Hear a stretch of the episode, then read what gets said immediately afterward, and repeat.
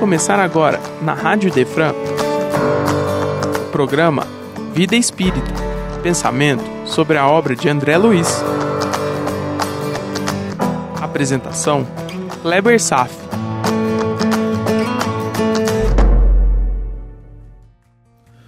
Nosso Lar, capítulo 7 Explicações de Lísias, parte 2 Então, nos parágrafos finais do capítulo de hoje, Explicações de Lísias, ganhamos um belo presente.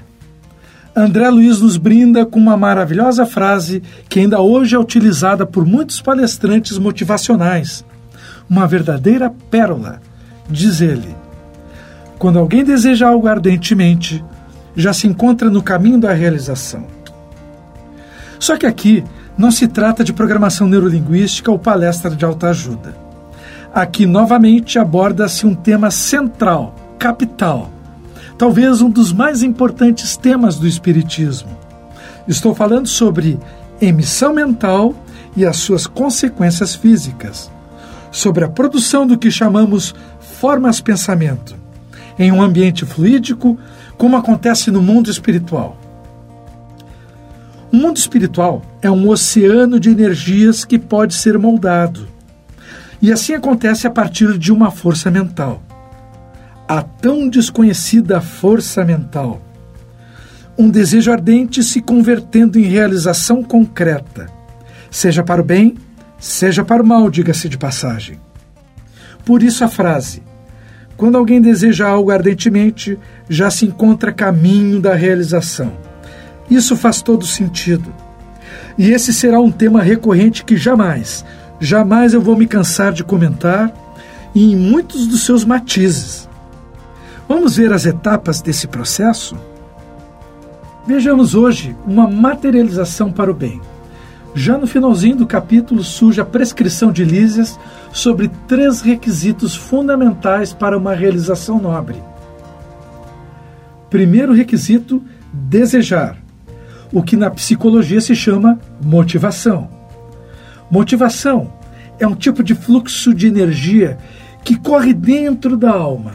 É inequívoca, persistente, é parte integrante do ser. É uma força imanente, colocada por Deus em nossa alma, e não o resultado final das experiências de sua vida. Você pode desejar algo para a sua vida, mas a força que o faz desejar já existe dentro da sua alma. Segundo requisito é saber desejar, que é o fruto do trabalho persistente, pois te dá força e resistência. É o desejo agora dirigido pela vontade. A vontade te dá resiliência, uma grande capacidade de se recuperar das dificuldades e das mudanças da vida e retornar às lutas, e mesmo de forma fácil. O resiliente é o persistente otimista, cheio de fé. Para ele não existe tempo ruim. Note que enquanto desejar é um pensamento persistente, dirigido pelas motivações, saber desejar é um trabalho persistente, dirigido pela vontade. O terceiro requisito para a realização nobre é merecer. Nesse quesito, é que muitas pessoas tendem a cair. Para isso, é preciso mostrar seu valor antes de colher frutos. Você já percebeu que muitas pessoas seguem uma tendência no sentido contrário?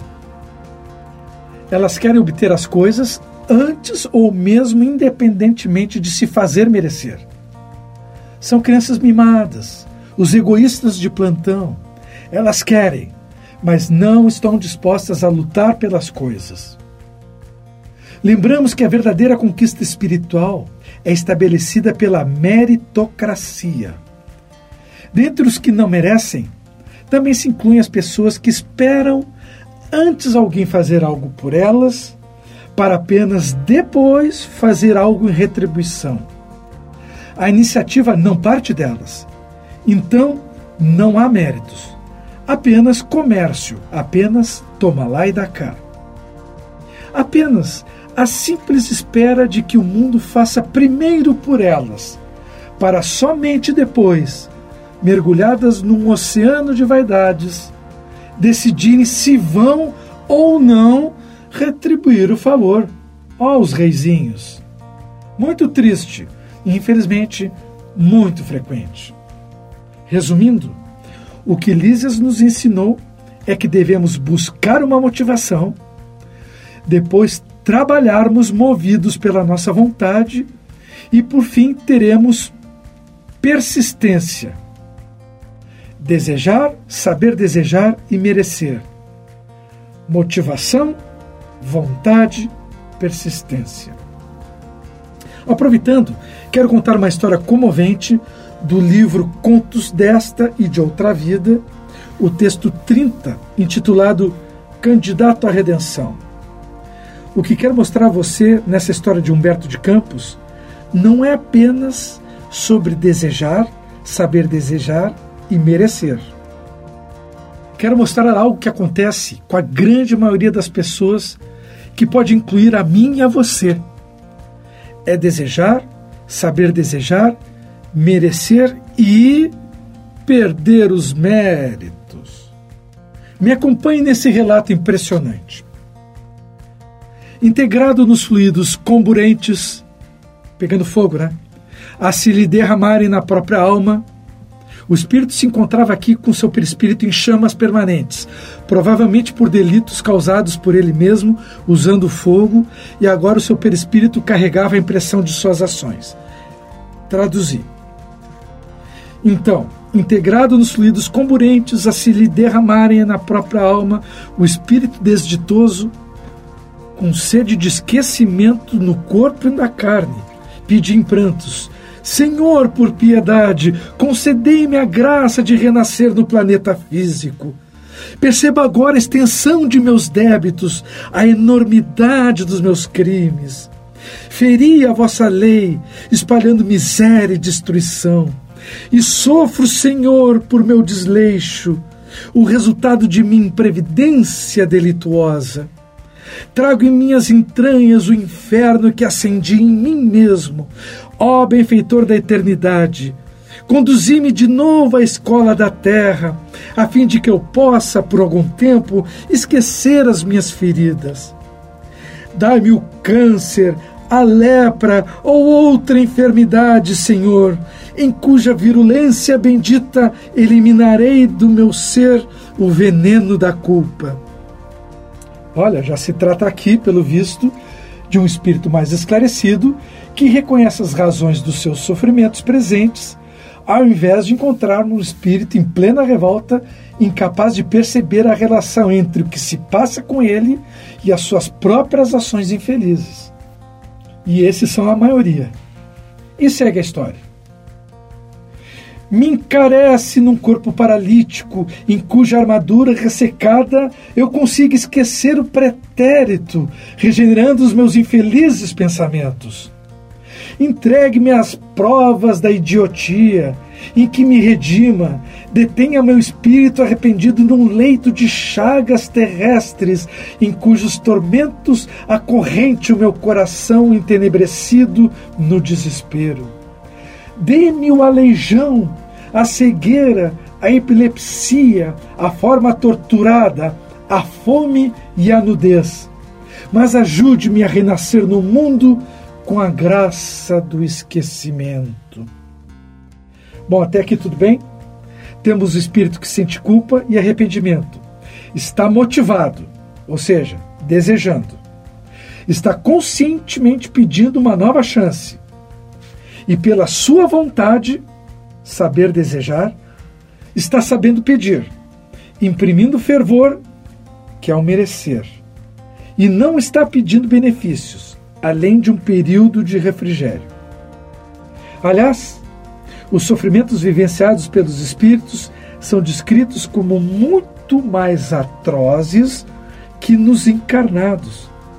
Ah, se os suicidas soubessem disso! e segue. Nisso, quando mais comoventes lhe faziam as lágrimas, comparece junto dele um benemérito amigo espiritual Aquile bondoso: Acalma, meu irmão, tuas súplicas foram ouvidas. Então ele mereceu, né? A divina bondade vai te conferir uma nova bênção no campo dos homens. Não precisará, porém, recorrer ao câncer, imobilidade, ao pênfigo ou à mutilação para o resgate de suas dívidas. Afirma-nos o Senhor: misericórdia quero, não sacrifício. Voltará ao mundo em berço acolhedor e servirá ao Espiritismo com Jesus, na condição de médium amigo da redenção. Aprenderá que o amor cobre a multidão de nossos pecados e vai se afeiçoar ao bem de todos, buscando no bem a luz de todo o seu próprio bem. Então fechamos o ciclo de desejar, saber desejar e merecer.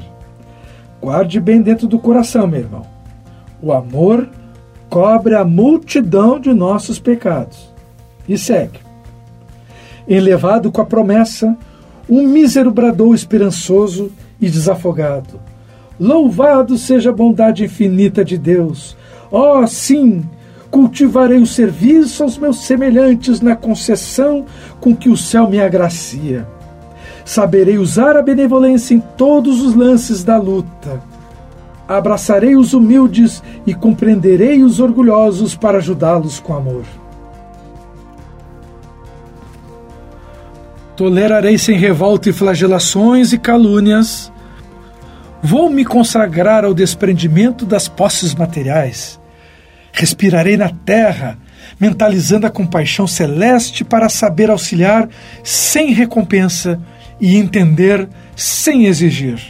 Sim, serei médium e sofrerei amando, como Jesus nos amou. Aliás, alguém lembra dos compromissos que assumiram antes de voltar a esse mundo? Você lembra, meu irmão? Não lembramos. Assim, cumprimos nossas responsabilidades por convicção e pela força de nossas próprias conquistas morais. Muitos são chamados para cumprir tarefas, mas poucos os escolhidos, por vencerem suas restrições impostas pelos desejos, tentações, preguiças ou outra desculpa qualquer.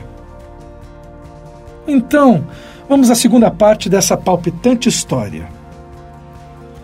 Recolhida a grande hospital de socorro, a breve tempo conseguia habilitar-se para novo renascimento. Mergulhado em rendas de ilimitado carinho, ressurgiu num corpo abençoado e perfeito, em lar simples e generoso, que o acariciou com as alegrias puras, qual santuário que o preparasse na direção de uma festa de luz. Foi assim que, alcançando a maioridade corpórea, o candidato ao serviço do bem foi conduzido naturalmente à província de trabalho em que competia a execução dos votos que formulara. Entretanto, ao contato inicial com as bênçãos da tarefa, sentiu que a dúvida e a irritação lhe visitavam um campo íntimo.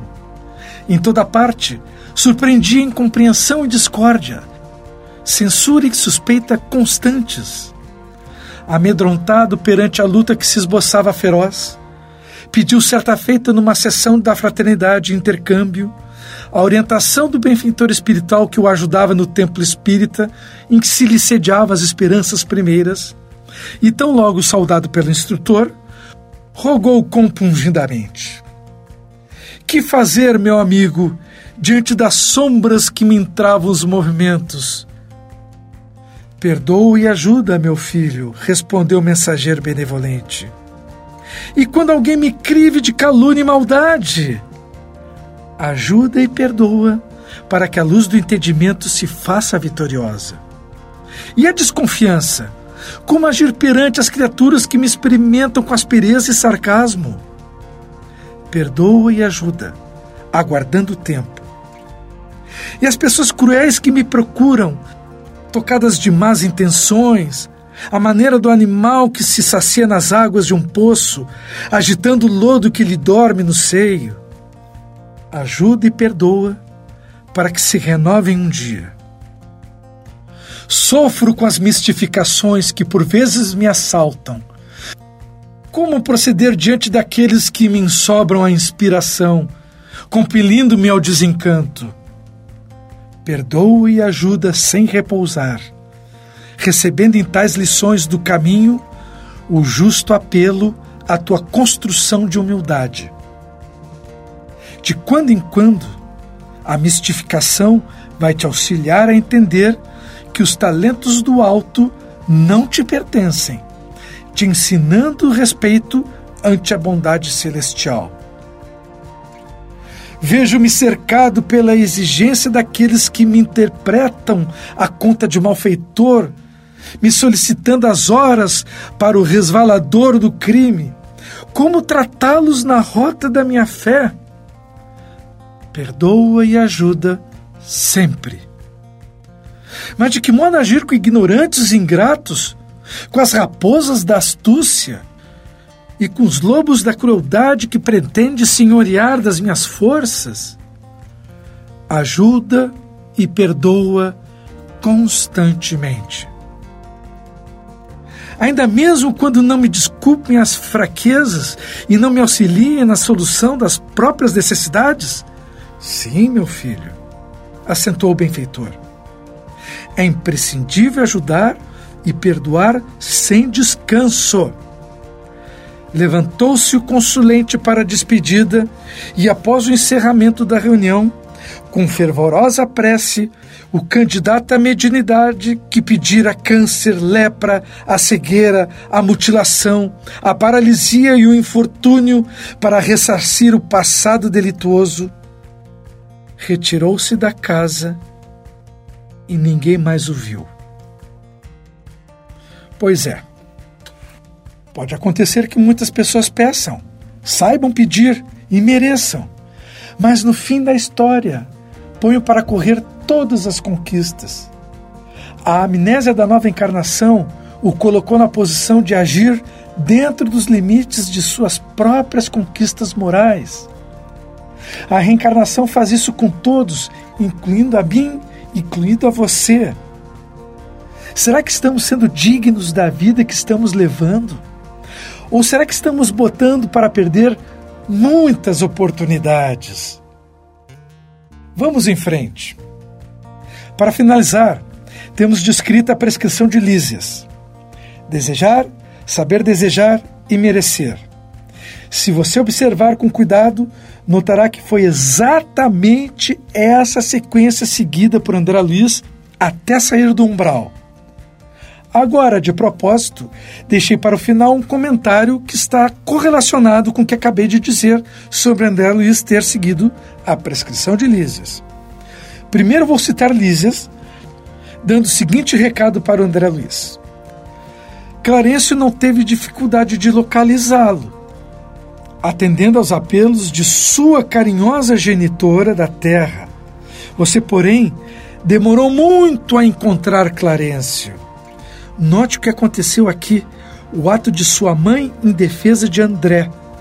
O nome dessa interferência a favor de um protegido chama-se intercessão. Quando a mãe dele solicitou auxílio, ela de fato estava desejando por isso ela estava motivada. Sabemos que ela tinha méritos em serviços prestados a muitos espíritos por sua vontade excepcional, além de seu próprio filho. Ou seja, ela soube desejar.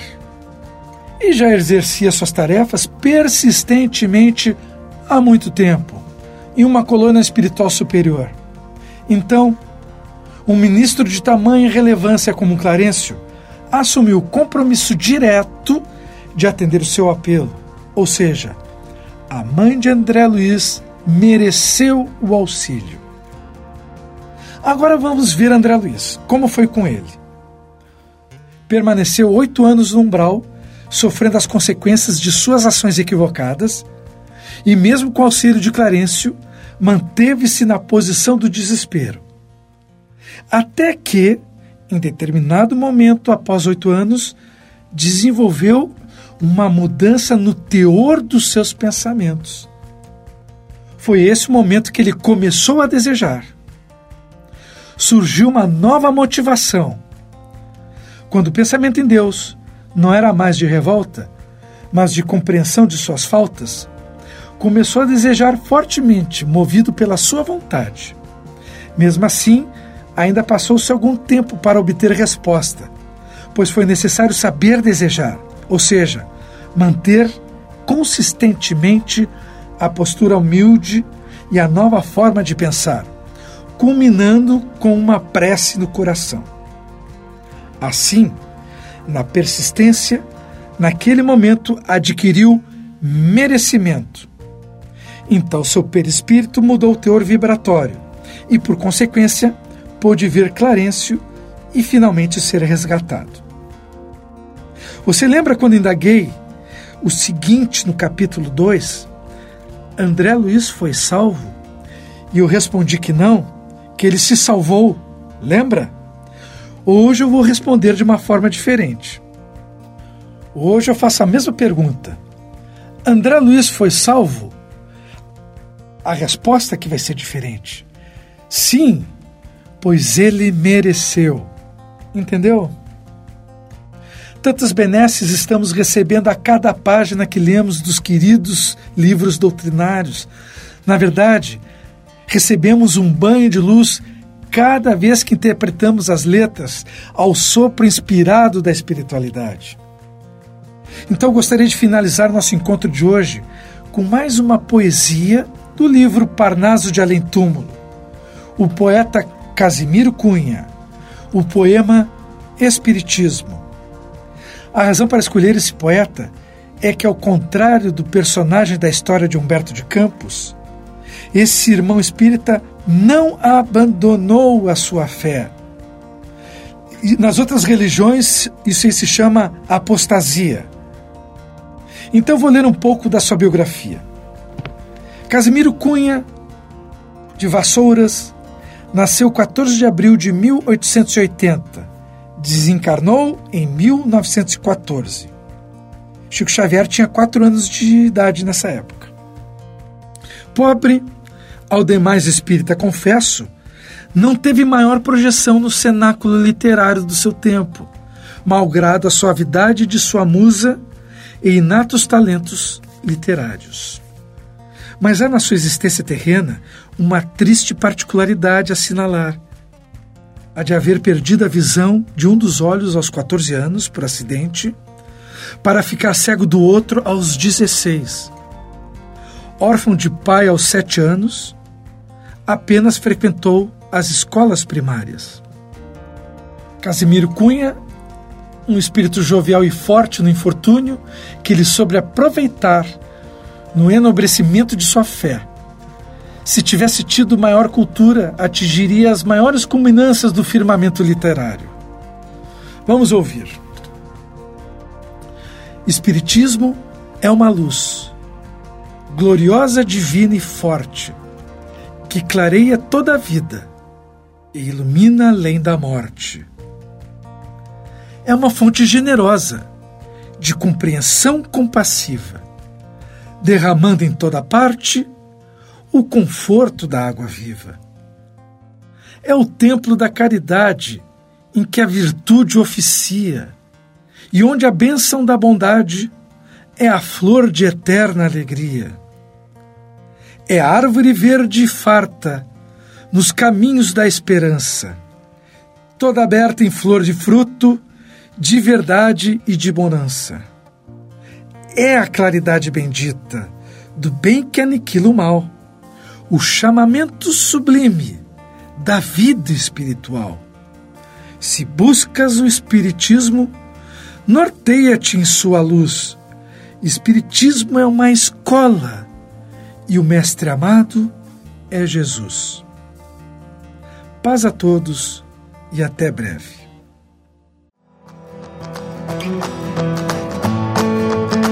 Você acaba de ouvir o programa Vida Espírita. Só aqui, na Rádio Idefran, é amor no ar.